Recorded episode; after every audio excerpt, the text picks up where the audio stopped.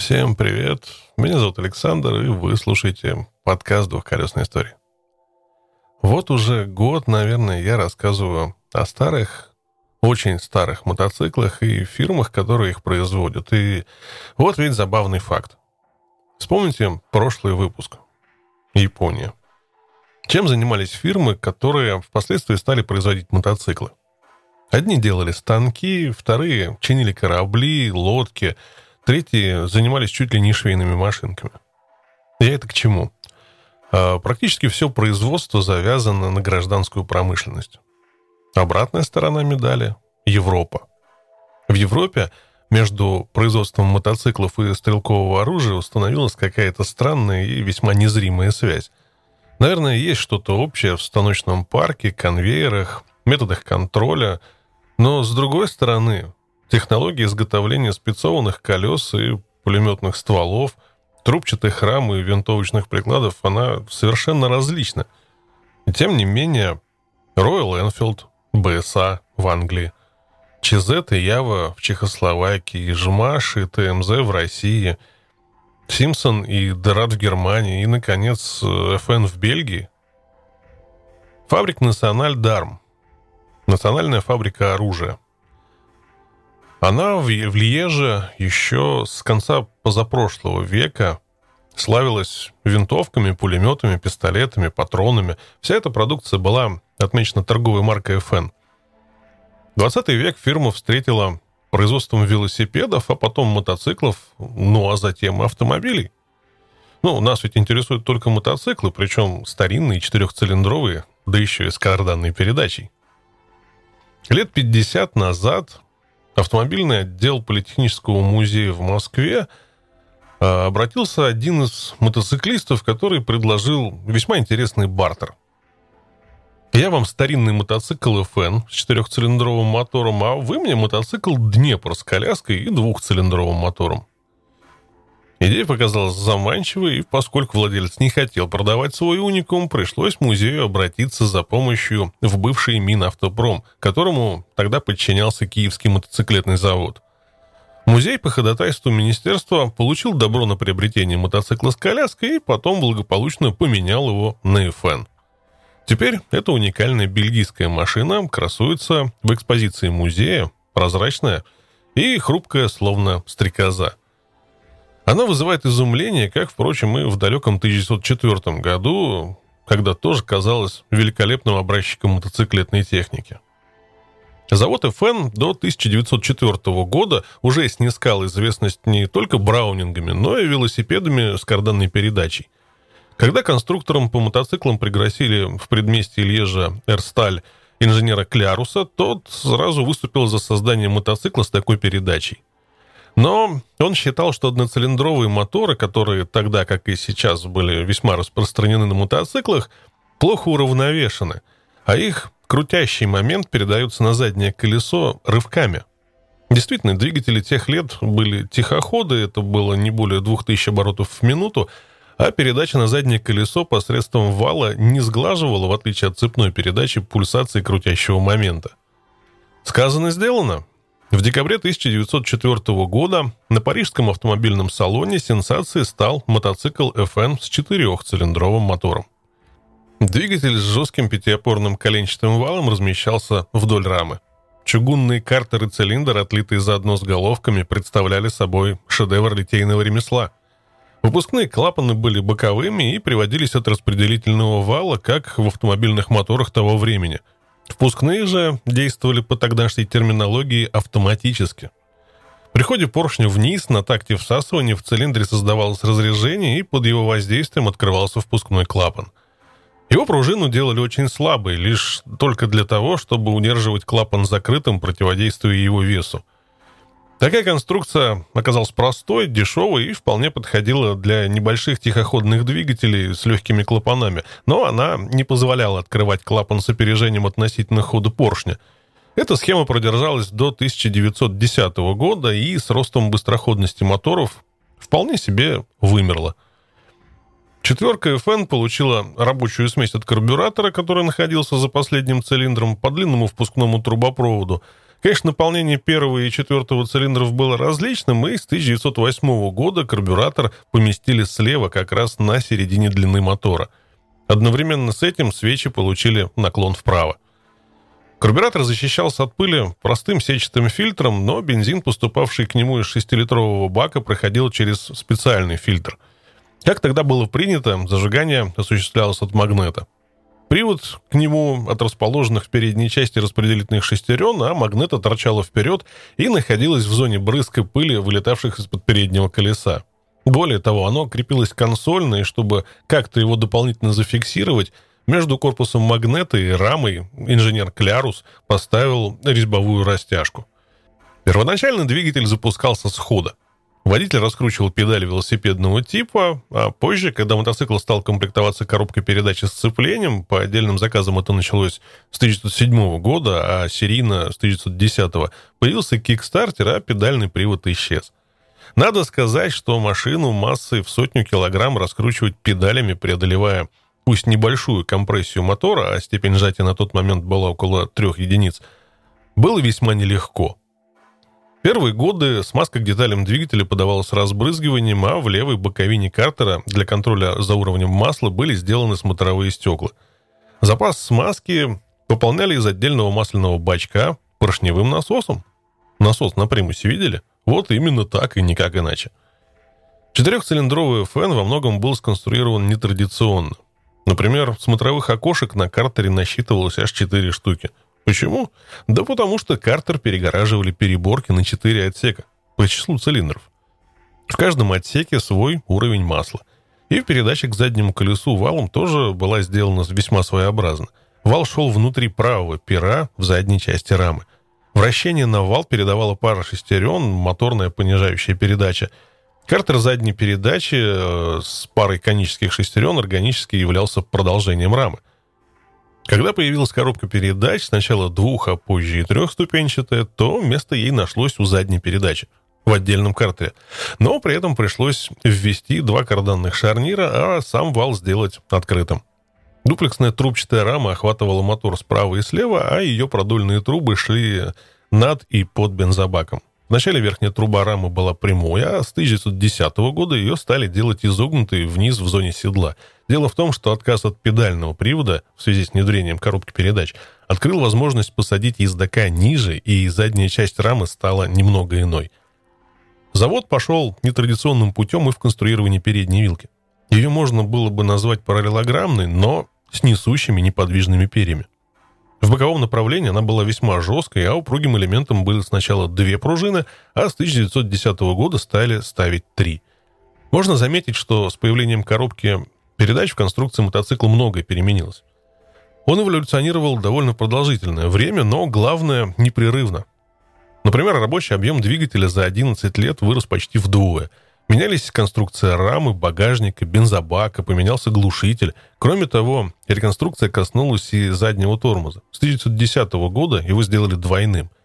На ранних выпусках FN его механизм представлял собой барабан с внутренними колодками. Действовал он в педали. Машины более позднего выпуска получили второй тормоз, ленточный. Он приводился от рычага на правой рукоятке руля, и лента охватывала снаружи все тот же тормозной барабан. Как только отказались от велосипедных педалей, их место тут же заняли подножки в виде тех же педалей, но с 1915 года FN получил уже длинные плоские подножки, на которые можно было опираться всей ступней. При этом пришлось немного изменить посадку ездока и удлинить раму. В том же году завод отказался от того самого почти автоматического управления впускными клапанами, и они тоже стали приводиться, как и выхлопные, от распределительного вала. С точки зрения современного мотоциклиста, FN был довольно легкой машиной. Его масса была около 100 килограмм. Для мощности в три лошади он развивал вполне себе приличную скорость, как э, рижские и львовские мопеды. Модель 1908 года с мотором в мощностью в 5 лошадей была слегка побыстроходнее достигала 75 км в час. К удивлению, расход топлива был весьма невелик, около 3 литров на сотню, но вот расход масла, однако, был огромным. 0,7 литра на сотню. Масштабы производства четырехцилиндровой модели для своего времени представлялись весьма большими. В 1905 году это было 1000 машин, в 1906 1500, а в 1912 их произвели около 3000 штук. Продажей мотоциклов FN в России тогда занимался торговый дом «Победа» в Санкт-Петербурге. В 1914 году он продавал четырехцилиндровую модель за 635 рублей.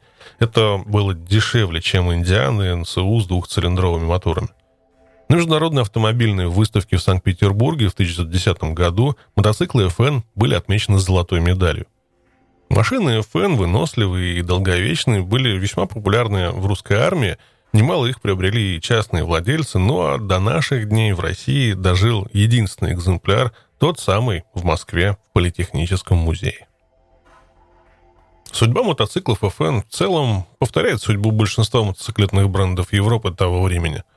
В 1965-м FN в последний раз появился на мотосалоне, в 1966-м было принято решение прекратить выпуск мотоциклов, а в 1967-м последний мотоцикл марки FN сошел с конвейера. Япония к тому времени уже вовсю захватывала новые рынки сбыта, и Европа не стала исключением. Вот такая вот история. Ну, а теперь усаживайтесь поудобнее, наливайте вкусного, 12 глава Ангела Фада Хантера Томпсона заждалась.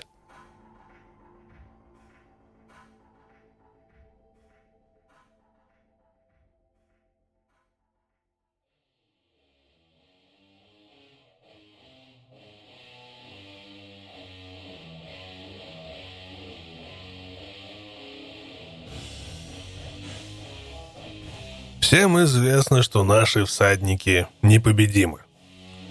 Они сражаются, ибо они голодны. Наша империя окружена врагами. Наша история написана кровью, а не вином. Вино — это то, что мы пьем, празднуя наши победы. Энтони Куин в роли Атилы в фильме «Гун Атилла». Бейс-Лейк на самом деле не город, а курорт — Несколько небольших поселков, расположенных вокруг узкого, картинно-красивого озера. 7 миль в длину и чуть меньше мили в ширину в любой точке. Почта находится на его северном берегу. Здесь же плотно магазинов, зданий, которые все принадлежат одному единственному человеку по фамилии Уильямс. Вот где решили провести свой очередной сбор ангела – но местный шериф, настоящий великан по имени Тайни Бакстер, решил преградить им путь, выставив второе полицейское заграждение за полмили от центра так называемого городка. Решение принимал сам Бакстер, подкрепив слова делом. Он создал команду по борьбе с непрошенными гостями из трех своих людей и полудюжины местных охотников-рейнджеров тому времени, когда я туда добрался, отверженных тормознули по обе стороны хайвея, и Баргер, широко шагая, шел навстречу Бакстеру. Шериф объяснил полководцу ангелов и его претарианской гвардии, что в результате тщательных поисков для них был выбран и зарезервирован просторный кемпинг в окрестностях города на горе, где их никто не побеспокоит.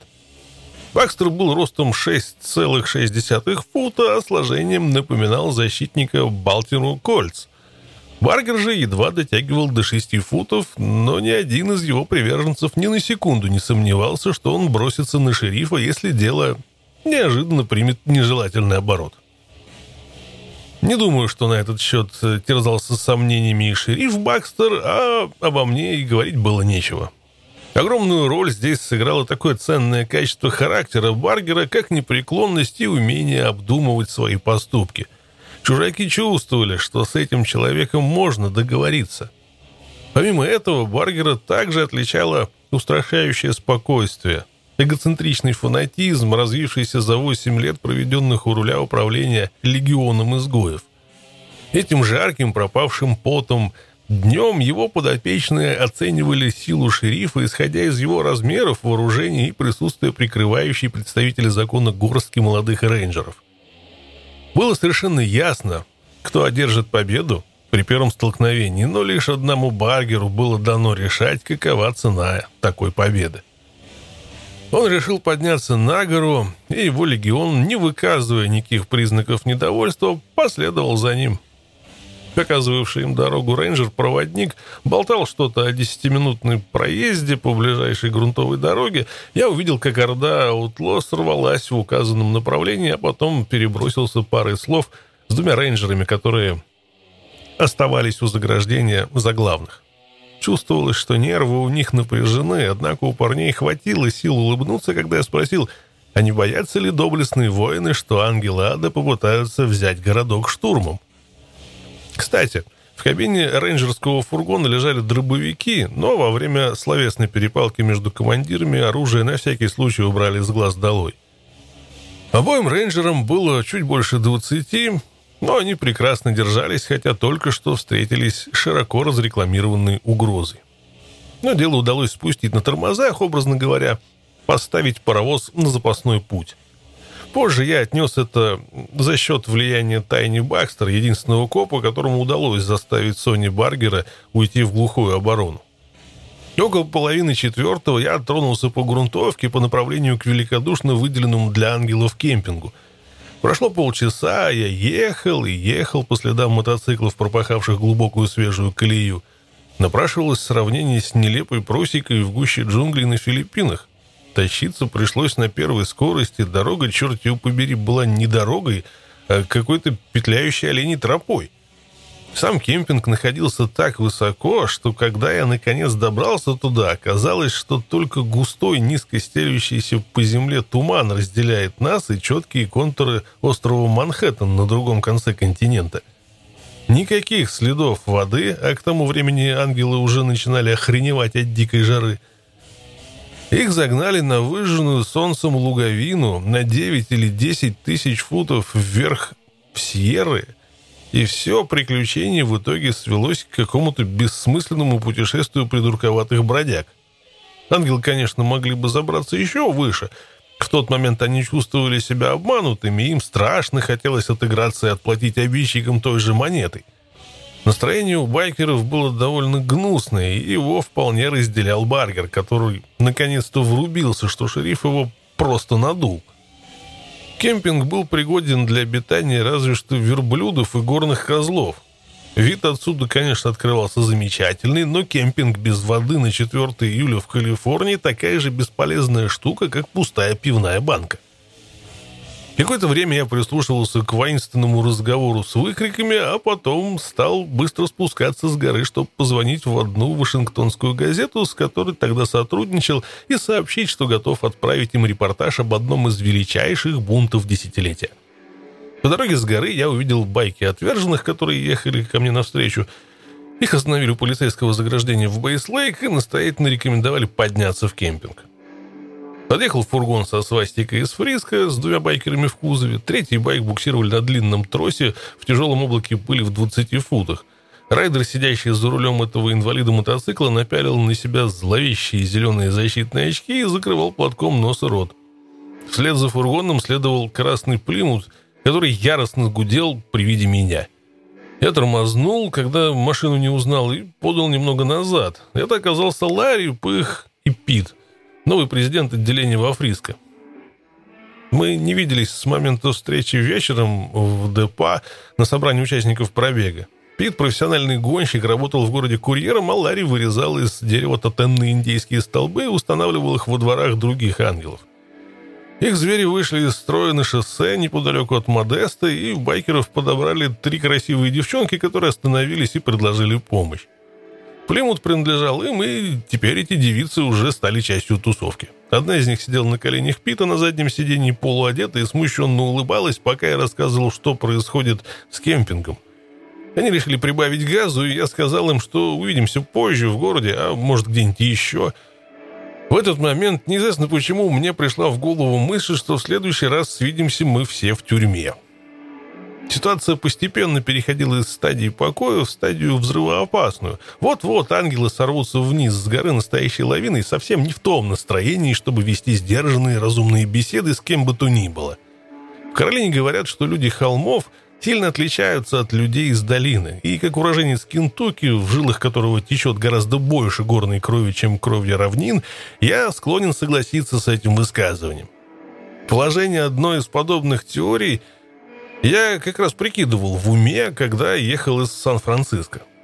В отличие от Поттервилля или Холлистера, Бейслейк был горной общиной, и если срабатывал бы старый принцип Апалачи, люди здесь не так быстро впадают в гнев или начинают паниковать.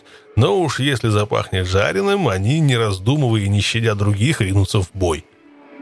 Исчезнув по каким-то причинам, они, как и ангелы ада, непременно вернутся назад, если петух клюнет в задницу их врожденное чувство справедливости, а оно, в свою очередь, имеет лишь самое отдаленное сходство с тем, что записано в своде законов. Я полагал, что горные типажи окажутся гораздо более терпеливыми к шумному выпендрежу ангелов, но если сравнивать их с равнинными кузенами, они гораздо быстрее наносят ответный удар при первых же намеках на возможность рукоприкладства и оскорблений. Спускаясь с горы, я услышал еще одно сообщение по радио. Исходя из сказанного диктором, ангелы ада действительно направлялись к Бейс-Лейк, и стало быть на носу большие неприятности. В сводке был упомянут также детектив из Лос-Анджелеса, застреливший одного из подозреваемых, вызванных на допрос по поводу изнасилования его дочери, случившегося за день до описываемых событий. Детектив не мог вынести вида этого человека, которого вели через холл полицейского участка. Это было слишком тяжелым испытанием для него. Внезапно отец девушки потерял над собой контроль и расстрелял подозреваемого в упор. Говорили, что раненый был одним из ангелов ада, и газеты, продававшиеся в Бейслейк тем днем, пестрели заголовками «Ангел ада застрелен в ходе расследования дела по изнасилованию».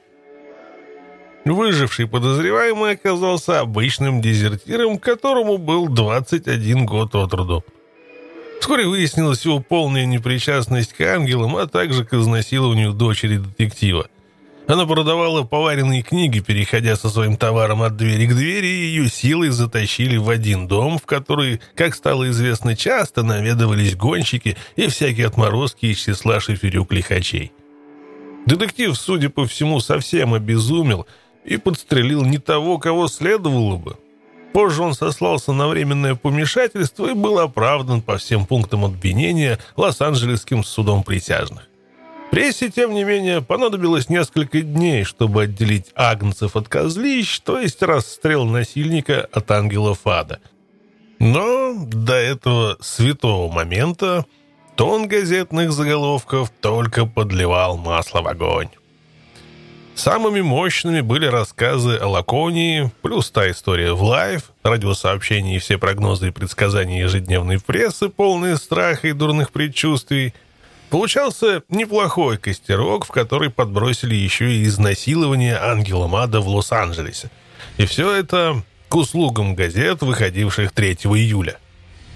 При всех этих взрывоопасных составляющих текущего момента я не чувствовал лично за собой никакой вины и не считал себя злобным распространителем слухов, когда, наконец, мне удалось связаться из Бейс-Лейк с Вашингтоном и начать передавать информацию о том, что должно было произойти.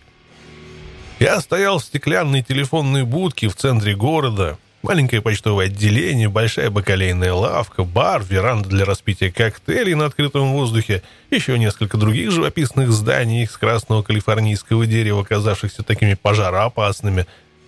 Пока я говорил, подъехал Дон Мор на своем байке, прорвавшись через заграждение благодаря своим пресс-удостоверениям, и стал показывать мне знаками, что ему надо срочно позвонить в трибюн. Мой редактор в Вашингтоне сказал мне, как и к какому сроку сдать материал, но я не собирался этого делать, пока беспорядки не покатятся по проторенной дорожке, подчиняясь заложенной в них силе, пока не будет причинен серьезный ущерб и людям, и имуществу. А так, до этого я должен был отправить по телефону не более чем художественные вариации на тему событий, разработанные по схеме стандартной новостной объявы. Кто, что, когда, где и почему – я все еще терзал телефон, когда увидел, как к Мору подошел Верзила с ежиком на голове, пистолетом в кубуре и потребовал, чтобы он убирался из города. Многое из происходившего там я не услышал, но заметил, что Мор, словно заправский фокусник, вытаскивает пачку удостоверений и перебирает ее точно карточный шулер, тасуя колоду с крапленными картами. Я понял, что ему действительно нужен телефон, поэтому быстро согласился с моим человеком в Вашингтоне по поводу того, что первично, а что вторично, и повесил трубку. Мор незамедлительно занял место в будке, предоставив мне разбираться с собравшейся толпой. К счастью, мой костюм можно было по определению назвать чрезвычайно ублюдочным. Я был одет в левайсы, сапоги Веллингтон от LL в Мэйне и пастушью куртку из Монтаны поверх белой теннисной майки. Стриженный ежиком начальник поинтересовался, что я за птица. Я протянул ему свое удостоверение и спросил, а зачем у него в кубуре такая большая пушка? «Сам знаешь, зачем», — ответил он. «Первому же из этих сукиных сынов, который что-нибудь вякнет в мой адрес, я прострелю брюха. Это единственный язык, который они понимают». Он кивнул в сторону Мора, торчавшего в телефонной будке, и по его тону я понял, что все сказанное касается меня лично — и ежик не делал для меня никакого почетного исключения. Я разглядел, что его пушкой был краткоствольный «Магнум 357» от, от Смит Вессон. Достаточно мощная дура, чтобы изрядно изрешетить бензобак БСА. Но, правда, не на расстоянии вытянутой руки. И вообще, ствол мочит на любом расстоянии, до 100 ярдов и гораздо дальше, если за дело брался человек, который досконально знал подобную игрушку. Парень носил его в кобуре, похожей на полицейскую, на ремне, поддерживавшем его штаны цвета хаки. Кобура болталась, пожалуй, чересчур высоко на правом бедре, и ежик лишь с превеликим трудом мог извлечь оттуда свою пушку, делая при этом довольно неуклюжие движения. Но он настолько гордился своим оружием, его просто распирало от сознания собственной значимости, что к гадалке ходить не надо было — он, не раздумывая, может устроить настоящее побоище, если начнет размахивать своим магнумом у всех под носом. Я спросил молодца, а не он ли помощник шерифа? «Нет, я работаю на мистера Уильямса», — ответил Орел, и все еще изучая мое удостоверение. Затем он оторвался от документа и поднял на меня глаза. «А ты что делаешь здесь с этой мотоциклетной кодлой?» Я объяснил ему, что оказался в этих краях единственным журналистом, который честно пытается выполнять свою повседневную работу. Он одобрительно кивнул, все еще нежно поглаживая мою визитную карточку. Я сказал, что он может заставить ее себе, и, судя по всему, это предложение пришлось ему по душе.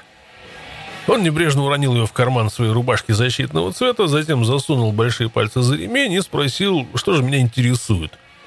Тон, которым был задан этот вопрос, подразумевал, что в моем распоряжении всего-навсего каких-то несчастных 60 секунд. За это время я должен был разжиться хоть каким-нибудь ярким сюжетом. Я пожал плечами. Ох, да я и сам не знаю. Я просто думал, что поброжу здесь немного, глядишь, и напишу что-нибудь этакое. Он многозначительно хихикнул. Да ну. Что ж, тогда можешь же написать, что мы готовы к их приезду. И у нас для них припасено все, о чем они так мечтают. Вокруг собралась толпа туристов, что такая, что пыль стояла столбом, и мне не удалось как следует разглядеть примечательные черты той группы любопытствующих, в центре которой мы оказались. Нет, настоящими туристами назвать их было невозможно. Меня окружала добрая сотня любителей самосуда, линчевателей-самоучек. Пятеро или шестеро из них тоже были одеты в рубашки военного образца и вооружены пистолетами. На первый взгляд они были похожи на обычную компанию деревенских ребят из любого сельского захолустья в Сьеррах, но при более пристальном рассмотрении оказалось, что многие запаслись деревянными дубинками, а у других на поясах висят охотничьи ножи. Нельзя сказать, чтобы они были злобными, неприветливыми, но как пить дать, держали ухо востро и были готовы кое-кому настучать по головам. Торговец Уильямс нанял нескольких частных стрелков, чтобы защитить свои денежки, выгодно помещенные здесь, в окрестных озерах. Остальные были добровольцами, крутые быки, весь день изнывающие в ожидании драки с кодлой волосатых ребят из города, носивших вместо поясов цепь и воняющие человеческим салом и потом. Я припомнил настрой ангелов там, на горе, и в любой момент был готов услышать первых байков, несущихся с обезвоженных вершин в город.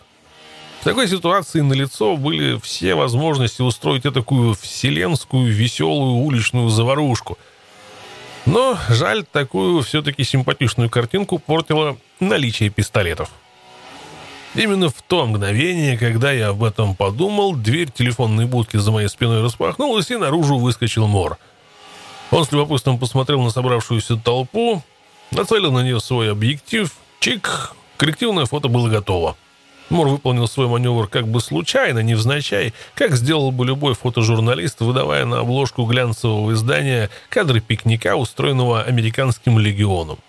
Затем он уседлал свой байк, вернул его к жизни, нажав на стартер, и с грохотом помчался к вершине холма в сторону полицейского заграждения. Ежик, казалось, пребывал в замешательстве, и я воспользовался этим, чтобы вальяжным прогулочным шагом направиться к своей машине. Никто и слова не сказал мне вслед, а я и не оглядывался, но, однако, все время ждал, что мне вломят по почкам невъебенной палкой. Несмотря на все удостоверения прессы, наши с Мором физиономии четко ассоциировались с отверженными.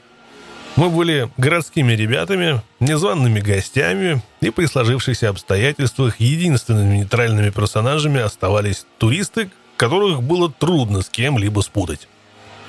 По пути из города я гадал, смог бы кто-нибудь в Бейс-Лейк обменять мои чеки цвета осиновой листвы на флуоресцентный гавайский пляжный прикид и какие-нибудь стильные сандалики. У полицейского заграждения, на удивление, было тихо и мирно. Байки были словно припаркованы по обе стороны хайвея, и Баргер снова разговаривал с шерифом. Рядом с ним стоял главный лесной рейнджер района, который с готовностью объяснял, что совсем неподалеку для ангелов был подготовлен другой кемпинг Уиллу Клоув, около двух миль по главной дороге прямо на берегу озера. Это звучало слишком хорошо, чтобы оказаться правдой, но Баргер дал указание своим людям следовать за джипом рейнджера и проверить все на месте. Странная процессия медленно проследовала вниз по хайвею, затем резко свернула в сосны по колее, оставленной колесами джипа, которая вела в кемпинг. На этот раз никто не жаловался. Уиллоу Коув не доставала только автомат с халявным пивом, тогда все было бы в полном ажуре. Около десятка ангелов соскочили со своих байков и в полной экипировке ринулись в воду. Я оставил машину под деревом, решив посмотреть, что к чему. Мы оказались на небольшом полуострове, врезавшемся в озеро Бейс и отрезанной от хайвея полумили соснового леса. Идеальное место для съемок кинофильма и совершенно неподходящее для дикой оргии. Однако других вариантов больше ждать не приходилось, и отверженные принялись обосновываться здесь, словно армия победителей. Шериф Бакстер и главный рейнджер объяснили Баргеру, что существует только два условия использования этого места под лагерь. Первое. Ангелы ставят его таким же чистым и незахламленным, которым оно было до их приезда. И второе, здесь никто не будет им мешать, если Аутлос обещают не угрожать покою стоянок на другой стороне озера, где полным-полно туристов. Сони с этим согласился, и таким образом первый кризис уикенда был разрешен весьма благополучно. Клан Аутлос, насчитывавший уже 200 человек, ко всему общему удовольствию был размещен в своем частном королевстве, и ни у кого не было никакого повода, чтобы пиздить и жаловаться. Кроме того, на Верховного Ангела была возложена задача держать своих людей под контролем. Таким образом, Баргер оказался в неестественном для него положении. Вместо того, чтобы весь уикенд перегонять свой пьяный легион с одного участка враждебного района в другой – он очутился сейчас со своими людьми в шикарной ловушке, окруженной со всех сторон и все время терзаемой жестокими властями с пушками и значками. Теперь отверженные пребывали в состоянии редкого равноправия с остальной частью человечества, которую они могли никак дважды вывести из себя, учинив какой-нибудь безобразный беспредел и нарушив соглашение, скрепленное словом самого преза – Сделка была выдержана в духе заключения договора между белыми и краснокожими, согласно принятым в Голливуде стандартам. В диалоге между Баргером и представителем закона то и дело проскакивало искры детской простоты, бесхитростности и наивности. «Если ты ведешь с нами честную игру, то и мы будем честными по отношению к тебе, Сонни.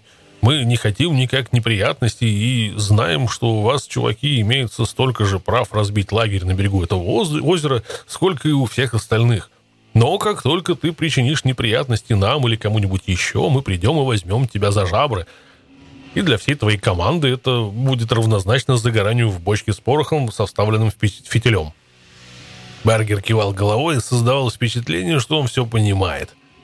Мы приехали сюда вовсе не за тем, чтобы нарываться на неприятности, шериф. Наоборот, до нас дошли слухи, что это вы задумали устроить колоссальный напряг. Хм, а как ты думал? Ведь вы слышали, что вы направляетесь сюда, чтобы подраться и разнести все к чертовой матери. Бакстер изобразил некое подобие улыбки. Но я не вижу причин, почему бы вам не отдохнуть здесь так же, как и всем остальным. Вы же, чуваки, отвечаете за свои поступки. С вами все в порядке. И мы это понимаем. Выслушав Бакстера, Баргер улыбнулся весьма саркастически, а улыбался он так редко, что любая гримаса на его лице означает появление на горизонте чего-то совсем уж смешного или забавного. «Да бросьте вы, шериф, вы же знаете, что мы все просто охуительные ребята, иначе нас бы здесь не было». Шериф пожал плечами и отправился назад к машине, но один из его помощников продолжил прерванный был разговор поднял тему, словно боец упавшее знамя, и очень скоро оказалось, что он убеждает пятерых или шестерых ухмыляющихся ангелов, что они, по сути, своей славные парни. Баргер отошел в сторону, чтобы устроить сбор банок с пивом, организовать своеобразный пивной банк. Он стоял в центре большой поляны и требовал, чтобы к его ногам несли дары в виде заветной полной тары. Мы находились здесь уже около получаса, и к тому времени моим собственным запасом был нанесен смертельный удар. Пых обнаружил в моей машине сумку-холодильник. Я не планировал заезжать в лагерь и не думал, что мгновенно лишусь своей заначки пива на уикенд, но при сложившихся обстоятельствах выбора не было. Никто меня не запугивал, никто не шантажировал, но в любом случае никому даже и в голову не пришло, что я привез пиво лично для себя – а не для того, чтобы разделить его с братвой в критический период тотального сушняка. Но такая беда случилась, и у меня почти не оставалось денег на бензин, чтобы вернуться в Сан-Франциско. Как только два моих ящика улетучатся, я не смогу купить ни одной банки за все воскресенье без обналички чека, а об этом даже и речи быть не могло. Кроме того, я был и, наверное, все еще остаюсь для ангелов единственным журналистом, которому Редакция не выдавала никаких денег на текущие расходы, так что нечего волноваться за их реакцию, если, сославшись на бедность, я начну пить пиво на халяву, покусившись на пивной банк. Я ведь и сам не дурак выпить, и в мои планы совершенно не входило довести уикенд под палящим солнцем, изображая из себя трезвенника. Сейчас, на протяжении времени, этот эпизод выглядит незначительным и мелким, но тогда... Тогда мне так не казалось. Чтобы швырнуть меня в пучину благотворительности, момент был выбран крайне неудачно. Разводилово было в самом разгаре. Припоминаю, что где-то во время всей этой какофонии, вспенивания и шипения, сопровождавшего открытие моей тайной заначки, я заявил, что никому конкретно не обращаясь, как бы в пустоту, э, ладно, черт возьми, но все-таки лучше, чтобы игра шла не в одни ворота, но, пожалуй, другой игры ждать и не стоило. На той стадии моей скандальной славы ангелы отождествляли всех репортеров с «Таймс» и «Ньюсвик». Немногие из них были знакомы со мной, а другие вовсе не были похожи на людей, лопающихся от счастья, когда я присоединился к запасам пива, осушая одну банку за другой, лихорадочно пытаясь хотя бы слегка нажраться. Много часов спустя, после благополучного решения пивного кризиса, я почувствовал себя Настолько по-идиотски, понимая, что беспокоился напрасно. Отверженные не обратили на мои маневры никакого внимания. Подумаешь, чувак пьет их пиво. Они с таким же успехом могут выпить пиво этого чувака. К концу уикенда я пропустил через себя в три или в четыре раза больше, чем взял с собой. И даже сейчас, оглядываясь назад, когда я почти год пьянствовал с ангелами, я думаю, что у меня тогда просто поехала крыша. Но у ангелов своя система погашения взаимных долгов. Несмотря на их преклонение перед свастикой, настоящие отношения между ангелами были близки к одному из принципов коммунизма чистой воды. От каждого по способностям, каждому по потребностям. Продолжительность обмена и дух этого увлекательного процесса для ангелов так же важны, как и потребляемое количество обмениваемого продукта. Чем больше они заявляют о том, что они восхищаются системой свободного предпринимательства, тем меньше они могут позволить ее прелестям распуститься в отношениях между ними самими. Действующая ангельская этика во многом зависит от установки. Тот, кто имеет, тот делится. И во всем в этом нет ни пустого словословия, ни догмы, просто по-другому едва ли у них что-нибудь получится. Но на острове Бейс, когда я мрачно наблюдал за исчезновением запасов моего пива, этот этический принцип не проявлялся. Не проявлялся он до тех пор, пока Баргер не объявил сбор средств. Дескать, деньги на бочку. Хотя шериф Бакстер уехал, шестеро его помощников словно прикипели душой к нашему лагерю, и, казалось, избавиться от них было никак невозможно. Наверное, существовала какая-то договоренность. Я разговаривал с одним из них, когда Баргер вдруг подошел к нам с пачкой денег в руках. Шериф сказал, что точка у почты продаст нам столько пива, сколько мы захотим, сказал он. Как насчет того, чтобы задействовать твою машину? Если мы полезем туда со своим фургоном, то, скорее всего, нарвемся на неприятности. Я не возражал, а помощник Бакстера заявил, что идея зашибись. И мы принялись считать деньги на капоте машины. Всего там оказалось 120 баксов бумажными купюрами и долларов 15 мелочью. Потом, к моему изумлению, Сони протянул мне всю пачку и пожелал удачи. «Одна нога здесь, другая там», — проговорил он. «У всех в горле пересохло».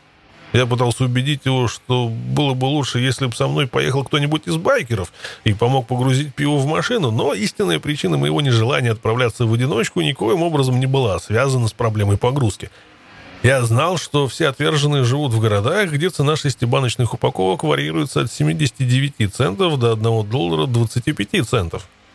Но на этот раз можно было считать, что мы находимся где угодно, хоть в аду, хоть в раю, но уж точно не в городе. И благодаря своему собственному весьма богатому опыту я знал, что владельцы провинциальных магазинчиков очень часто регулируют свою ценовую политику, сверяясь с настольной книгой «Плута обманщика».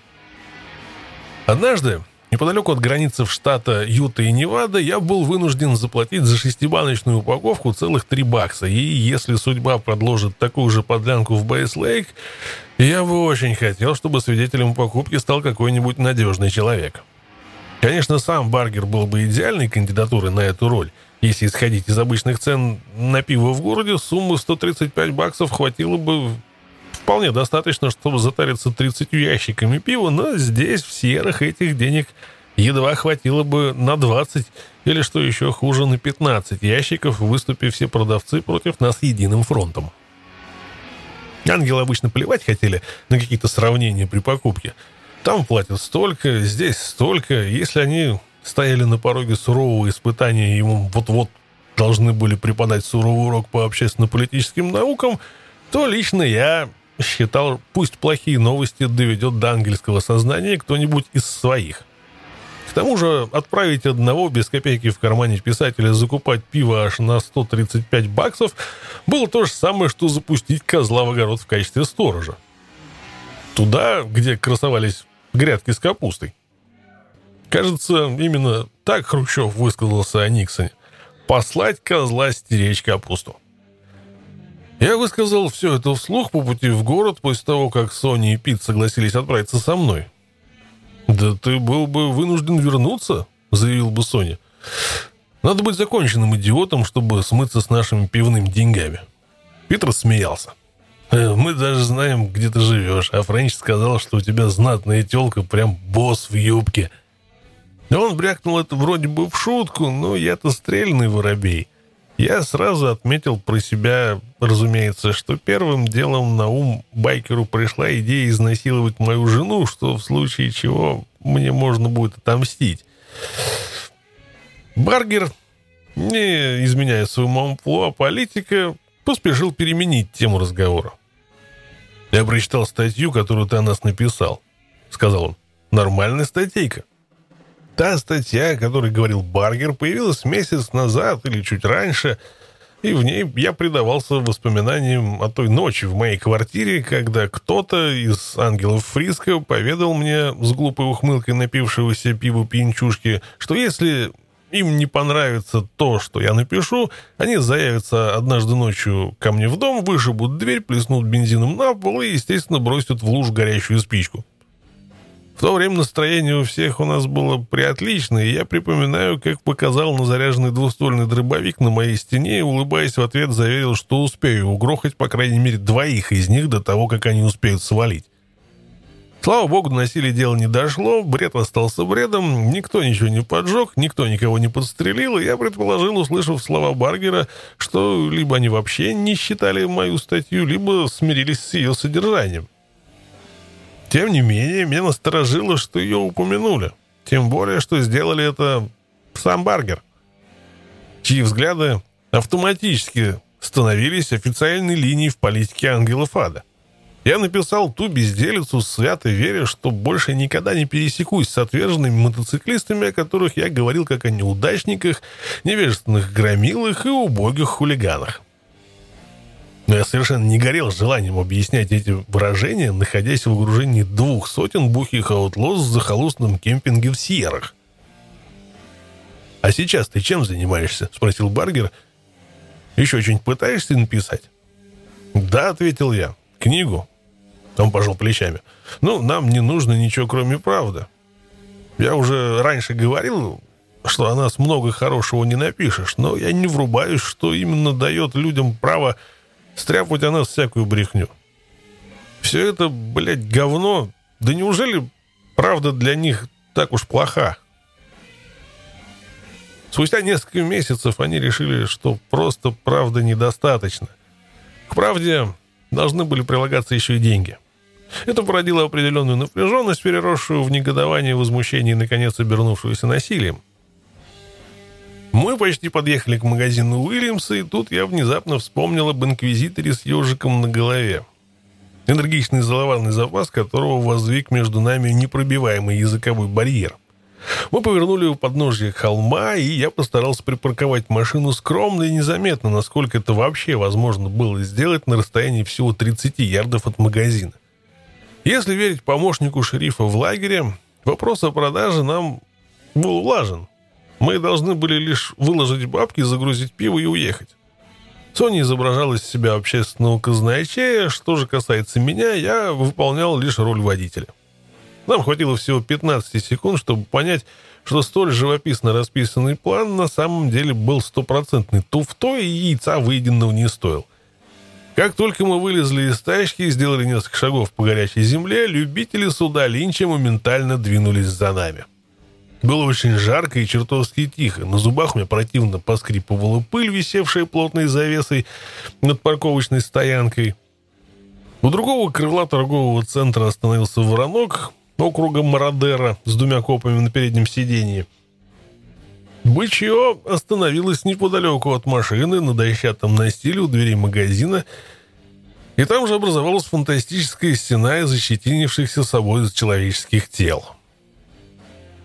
Судя по всему, им ничего не сообщили о намечавшейся сделке. Я открыл багажник, справедливо полагая, что Сони и Пит уже входят в помещение за пивом, если в воздухе запахнет паленым, я смогу запрыгнуть в багажник, закрыть его за собой, а потом выбить спинку заднего сиденья и убраться во свояси, когда все будет закончено. Но ангелы и шага не сделали в сторону магазина.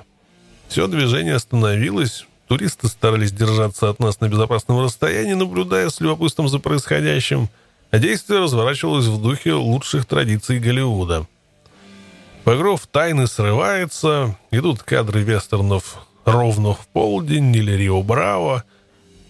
Хотя все-таки без поблескивания объективов кинокамеры или без фоновой музыки.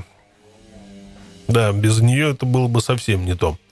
Повисла длинная пауза, ни звука, и тут стриженный под ежика парень сделал еще несколько шагов вперед и закричал, словно заблудился в лесу. «А ну-ка уносите свои сраные жопы отсюда по добру, по здорову!» Ничего вам здесь не светит!» Несмотря на эти вопли, я подошел к нему, думая, что смогу объяснить ежику факт существования соглашения о продаже нам пива. Конечно, меня трудно отнести к ярому противнику саму идею устроить мятеж или поднять бунт, однако мне не очень-то хотелось, чтобы каша заварилась именно сейчас, когда моя замечательная машина стоит точно в центре, а я сам выступаю в роли непосредственного участника спектакля. Дело было дрянь. Два ангела ада и писатель против сотни деревенских уролов на пыльной улице в Сьерах. Ежик выслушал мои доводы и мотнул головой. «Мистер Уильямс передумал», — сказал он. И тут прямо за моей спиной раздался голос Сони. «Ну и хуй с ним, с твоим мистером Уильямсом, мы тоже можем передумать». Они с Питом подошли, чтобы принять участие в споре, и горе-линчеватели тут же выдвинулись вперед, чтобы поддержать ежика, который, правда, не особо-то и волновался. Ну, подумалось мне, вот и приехали. Два копа сидели в воронке, не шелохнувшись. Они вовсе не торопились развести бойцов на ринге по разным углам. Быть избитым бычьем весьма пугающая и болезненная перспектива. Ощущение такое, словно тебя затянуло в мерзкий водоворот, и не остается ничего другого, как попытаться уйти живым. Подобное случалось со мной уже дважды в Нью-Йорке и Сан-Хуане, и не пройдет и нескольких секунд, как все произойдет вновь в Бейс-Лейк. Однако совершиться этому сомнительному удовольствию помешало подозрительно своевременное прибытие Тайни Бакстера. Толпа расступилась, давая возможность проехать его здоровенной тачке с красной мигалкой на крыше. «А я-то подумал, что ты понимаешь человеческий язык. Тебе же было ясно сказано держаться подальше от города», — рявкнул он. «Мы приехали за пивом», — миролюбиво ответил Соня. Бакстер аж передернула. «Нет, Уильямс сказал, что пиво у него заканчивается. Отправляйтесь-ка лучше на рынок на другом берегу. Вот там пиво хоть залейся». Дважды упрашивать нас не пришлось. Мы моментально тронулись с места. Повторялась история с нашим первым кемпингом. У нашего первого контакта с местными жителями по вопросу закупки пива также были налицо все признаки заранее спланированной наебки. Бакстер мог и не отдавать себе отчета в том, что он делал, но если он знал все с самого начала, то почему бы и не воздать Бакстеру хвалу за разработку столь тонкой и хитроумной стратегии?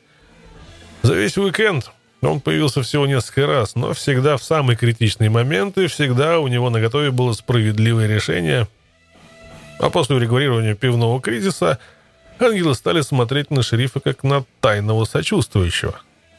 Ну, как бы там ни было, к полуночи первого дня пребывания в лагере президенту Баргеру пришлось в полной мере прочувствовать свою личную ответственность за благополучие каждого из отверженных в Бейс-Лейк. Всякий раз Бакстер так умудрялся решать проблемы, что ангелы все больше и больше чувствовали себя его должниками. Такое странное бремя такой тяжкой благодарности окончательно испортило праздник Баргеру.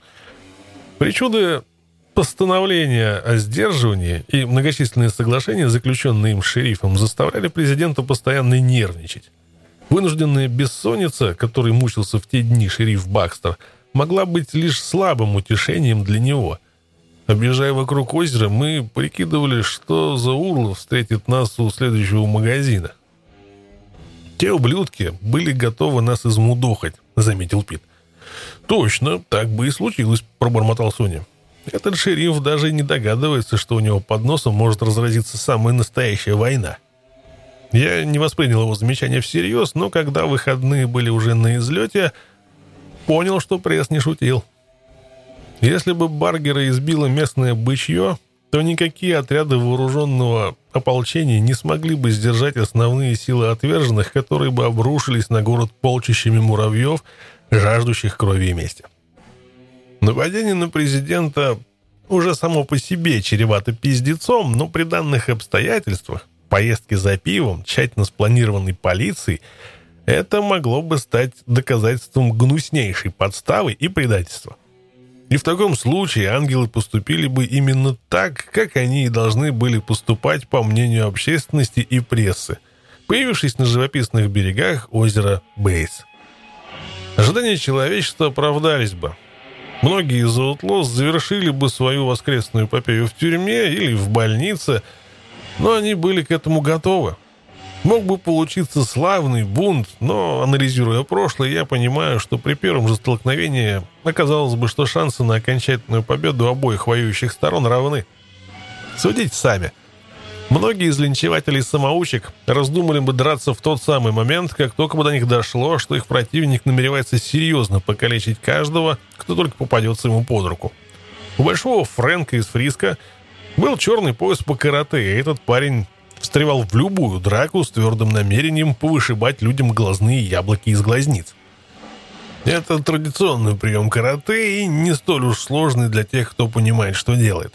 Хотя этому и не учат на занятиях самообороны домохозяек, бизнесменов и вспыльчивых клерков, которые не могут допустить, чтобы распаявшиеся шумные кретины обливали их грязью с головы до ног. Цель такого приема — не ослепить противника, а деморализовать его. Ты не выбиваешь ему глазное яблоко на самом деле, объяснил Фрейк. Ты просто вроде бы выдавливаешь его, так что оно неожиданно вылезает из глазницы. Боль такая дикая, что большинство чуваков сразу же отрываются.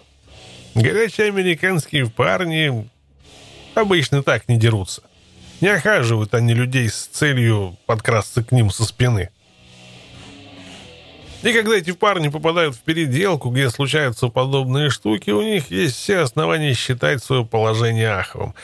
Одно дело получить кулаком по носу, и совсем другое, когда у тебя вытекает глаз или твой зуб с корнем выбит цепью. Так что, если бы тогда разгорелась полноценная беспощадная драка, местные, наверное, бросились бы в рассыпную после первой же стычки. Да и полиции потребовалось бы немало времени, чтобы мобилизовать свои силы для наведения порядка, а между тем отверженных окончательно прорвало бы на осквернение всей собственности барыги Уильямса. Были бы выбиты все стекла, экспроприировано подчистую все пиво из холодильников и, вероятно, взломаны кассовые аппараты. Кого-нибудь обязательно пристрелил бы ежик и его команда. Однако большинство отверженных попытались бы скрыться при первых же признаках подготовки полицейских к серьезным действиям. А это повлекло бы за собой дикую погоню, перестрелку, но от озера Бейс слишком далеко до родных мест ангелов, и мало кто из них смог бы добраться до дома, избежав неприятностей и ареста у полицейских кордонов. Баргер отлично понимал это, и ему совершенно не хотелось, чтобы события разворачивались по такому сценарию. Но ему было известно и то, что отнюдь не из святого чувства гостеприимства или заботы о торжестве социальной справедливости их отправили в этот кемпинг.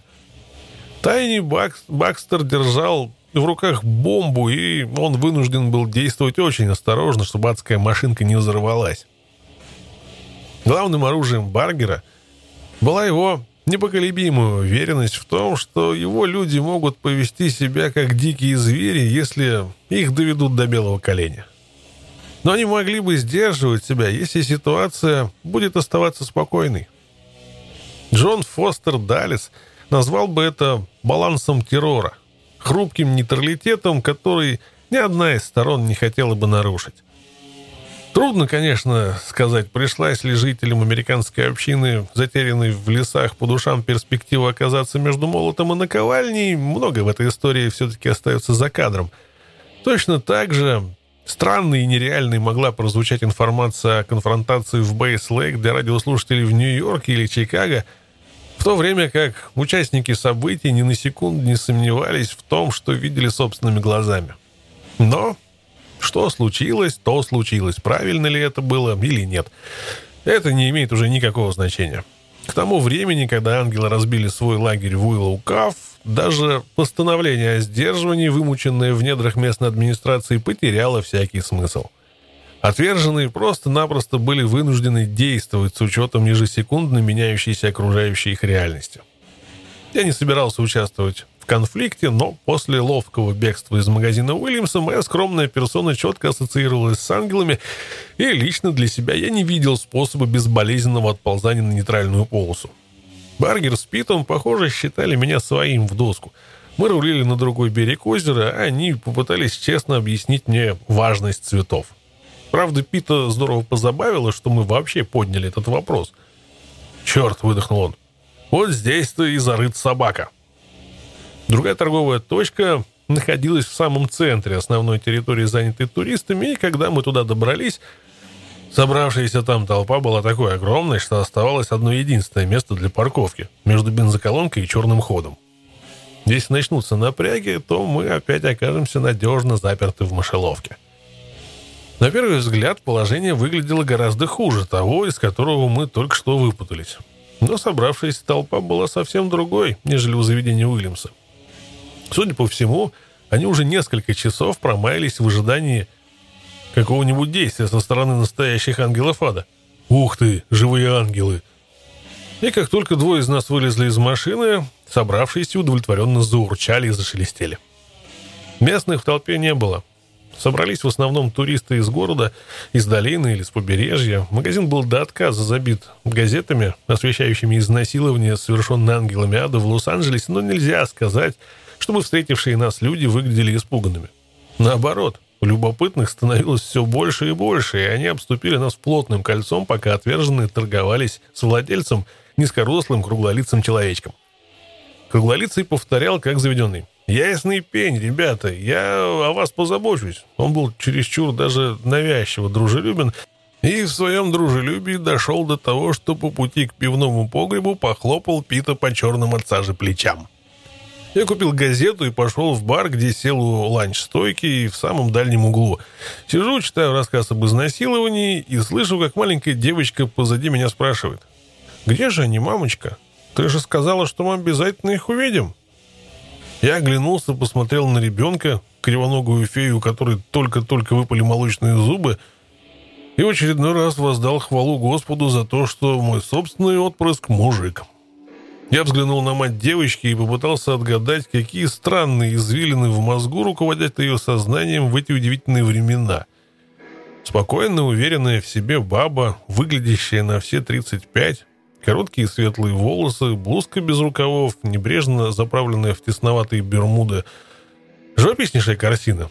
Жарким калифорнийским днем женщина с толстым животиком в темных очках а-ля Сент-Тропез болтается по рынку на курорте, таская за собой свою дочку, ученицу начальной школы, и поджидает среди озабоченной толпы прибытия цирка хулиганов, разрекламированного в лайф.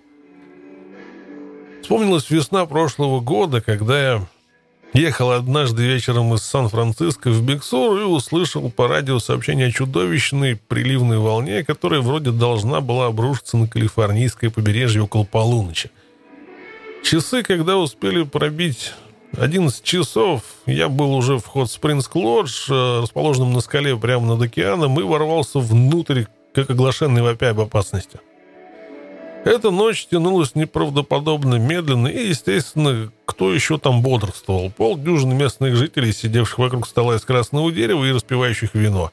Они уже слышали штормовое предупреждение и ждали, когда же грянет буря и обрушится обещанная волна.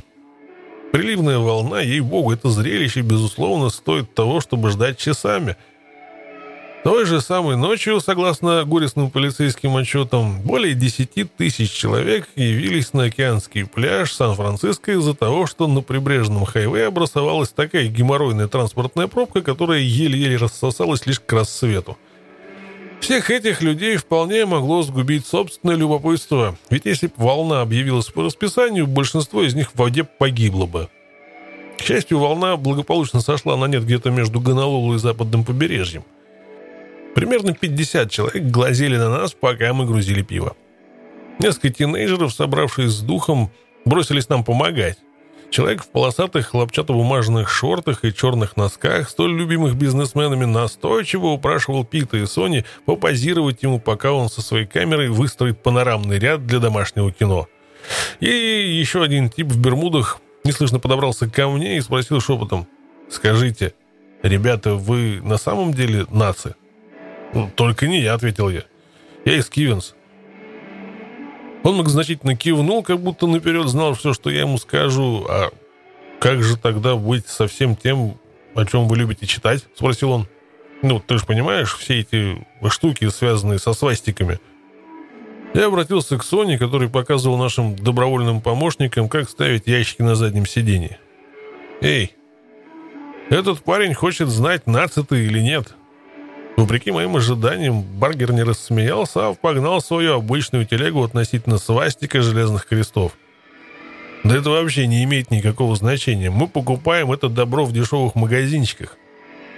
Но именно в этот самый момент, когда мужчину вроде бы все в ответе Баргера устроило, немедленно последовала грубая подъебка, и Sony выдал один из тех раздражающих провокационных экспромтов, которые сделали его любимцем среди репортеров Бэйэре. Но эти штучки во многом связаны со страной, которой мы восхищаемся, продолжил он, имея в виду довоенную Германию. У них была дисциплина и никакого пиздобольства. Не все идеи у них были правильными, но, по крайней мере, они уважали своих лидеров и могли доверять друг другу.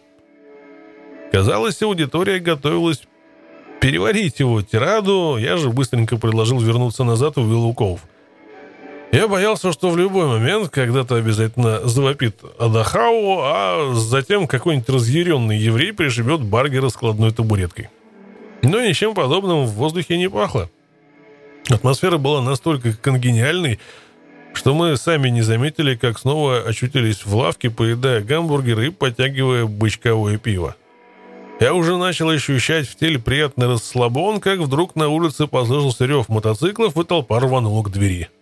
Через несколько секунд появился Скиф из Ричмонда и заявил, что он ждал пива слишком долго, и его терпению пришел конец, и сам он решил надыбать пару-другую упаковок. Вскоре подъехали еще несколько таких же отчаявшихся ангелов, и владелец угодливо засуетился у стойки, обслуживая каждое рыло с пленительным энтузиазмом. «Пейте, пейте, ребятки, спешить некуда. Бьюсь об заклад, после такого долгого пути у вас в горле совсем пересохло, а?» Поведение этого человека все-таки было не совсем нормальным. Когда мы уезжали, он стоял у машины и уговаривал нас непременно вернуться и привести с собой еще друзей.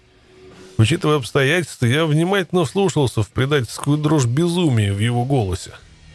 А может быть, он и не хозяин даже, в голову закралась нехорошая мысль. Может, настоящий владелец заведения укатил со своей семьей в Неваду от греха подальше, оставив деревенского сумасшедшего заниматься магазином и разбираться с варварами по своему полумному усмотрению. Да кем бы тут не был этот дерганный маленький человечек, он просто продал нам 86 баночных упаковок по полтора доллара за каждую и гарантировал себе умопомрачительные продажи на весь оставшийся уикенд. И медного гроша не потеряв, он усмирил или приручил самую крутую звериную акцию западного побережья. Главные действующие лица, которые всегда безошибочно угрожали жаждущей скандала толпе и могли вместо традиционного приозерного фейерверка погрузить это местечко в непроглядный мрак. Теперь ему надо было беспокоиться лишь о том, чтобы сами звери-участники внезапно не потеряли голову. Тогда в результате вспышки невидной брутальности будут уничтожены и его доходы, и сами покупатели. А на следующей неделе все случившееся газеты опишут так. Изнасилование озера Бейс – Огонь и паника на горном курорте. Копы сражаются с ангелами ада, пока жители спасаются бегством. Местные жители, похоже, уже смирились с неотвратимостью насилия, и не было ничего удивительного в том, что и оружие у них нашлось, и лица стали непромыцаемым угрюмыми. И в том, что полицейских крючило от напряжения и нервозности, тоже не было ничего странного. После Монтерея наша вылазка была первым серьезным ралли, а все поднятое до небес шумиха – вокруг э, него была тем самым решающим фактором, роль которого не отрицала ни одна из сторон. Ни сами красавцы Outlaws, ни полиция. Все эти дорожные заграждения, постановления о сдерживании лишь создавали новые проблемы для тех и для других. Идея с тщательно подобранным кемпингом использовалась и ранее, но она никогда не срабатывала как надо. Разве что только поздней ночью, когда отверженные в любом случае не собирались шататься по округе. Настоящим камень преткновения была, естественно, ситуация с пивом. Сами ангелы всегда гордились собой, вернее, тем вкладом, который они неизбежно вносили в процветание любой посещаемой им общины. Несмотря на внушаемый ими ужас, в кассах местных кабаков оседало немало ангельских долларов. Вот почему они никогда не могли сообразить, откуда берутся люди, отказывающие им безо всякого предупреждения в удовольствии попить пиво. Такое неуважение могло побудить их выгрести весь город подчистую. Но в Бейслейк ситуация складывалась совсем по-другому. У местных была почти неделя, чтобы наработаться до тупения и обеспечить себе тылы, и утром в субботу они заблаговременно приготовились к худшему. Среди мер по обеспечению безопасности, на эффективность которых они полагались, на первом месте стояло ясное понимание того, что хулиганы перестанут быть такими страшными и ужасными, если им дать вылокать море пива. Это понимал каждый участник спектакля и продавцы пива тоже. Помимо вышесказанного, фишка ложилась так, что в любом случае этот уикенд не светил им большой прибылью. Гнилая слава прибывших в эти места бузатеров заставила многих отдыхающих уехать отсюда. Какой воспитанный человек захочет повести свою семью отдыхать на поле предстоящей битвы и отправиться туда, куда почти наверняка вторгнется армия порочного сброда. Вопрос этот все еще стоит на повестке дня, но он никак не влияет на тот факт, что люди со всей Калифорнии собрались в те выходные насладиться сельским удовольствием на берегах озера Бейс. Когда их заворачивали из мотелей и постоянных кемпингов, они спали в тупиках на разъездах и в грязных оврагах. Утром в понедельник берег озера выглядел как лужайка перед Белым домом после инаугурационного вздора Эндрю Джексона, который он нес при вступлении в должность нового президента США. Многочисленность толпы пугала. Людей было чересчур много даже для большого праздника. Калифорнийцы известны как большие любители отдыха на открытом воздухе. В 1964-м рядом с Лос-Анджелесом полиция была вынуждена сдерживать на выходные натиск тысячи кемперов, пытавшихся проникнуть в район, охваченный в те дни лесным пожаром. Когда все нормализовалось и заграждения были сняты, выжженный кемпинг был быстро забит под завязку. Репортер, присутствующий при этом, утверждал, что туристы разбивали свои палатки между дымящихся пней – один человек, привезший с собой всю семью, объяснял, что здесь больше некуда податься, ведь для отдыха у нас осталось только два дня. Благодаря такому патетическому комментарию весь смысл происходящего тоже переходил в разряд патетических. Исходя из каких-либо простых и ясных логических посылок, объяснить немыслимый наплыв толпы в Бейслейк невозможно. У каждого, кто и в самом деле никоим образом не хотел соприкасаться с отверженными, была уйма времени, чтобы найти более безопасное место для отдыха. Полицейские отчеты о возможных бесчинствах ангелов ада вознесли городок Бейслейк на вершину почти всех таблиц популярности. Так что это должно было стать головокружительным откровением для торговой палаты Бейслейк. Они обнаружили А. Ангелы ада не так страшны, как их малюют. Б. Их присутствие вовсе не означает конец света в отдельно взятом городе. С. Не стоит сравнивать приезд байкеров с нежданной эпидемией чумы и так далее. В действительности этот визит оказался грандиозным подспорьем для развития туристической отрасли. Даже страшно подумать, что это значит. Если ангелы ада выбили себе только стоячие места на этом празднике жизни – Любой полухиповый председатель зрелищной комиссии при торговой палате мог предвидеть вполне логичное продолжение случившегося. На следующий год пригласить сюда две враждующие между собой банды, изуводца и разместить их друг против друга на одном из главных пляжей.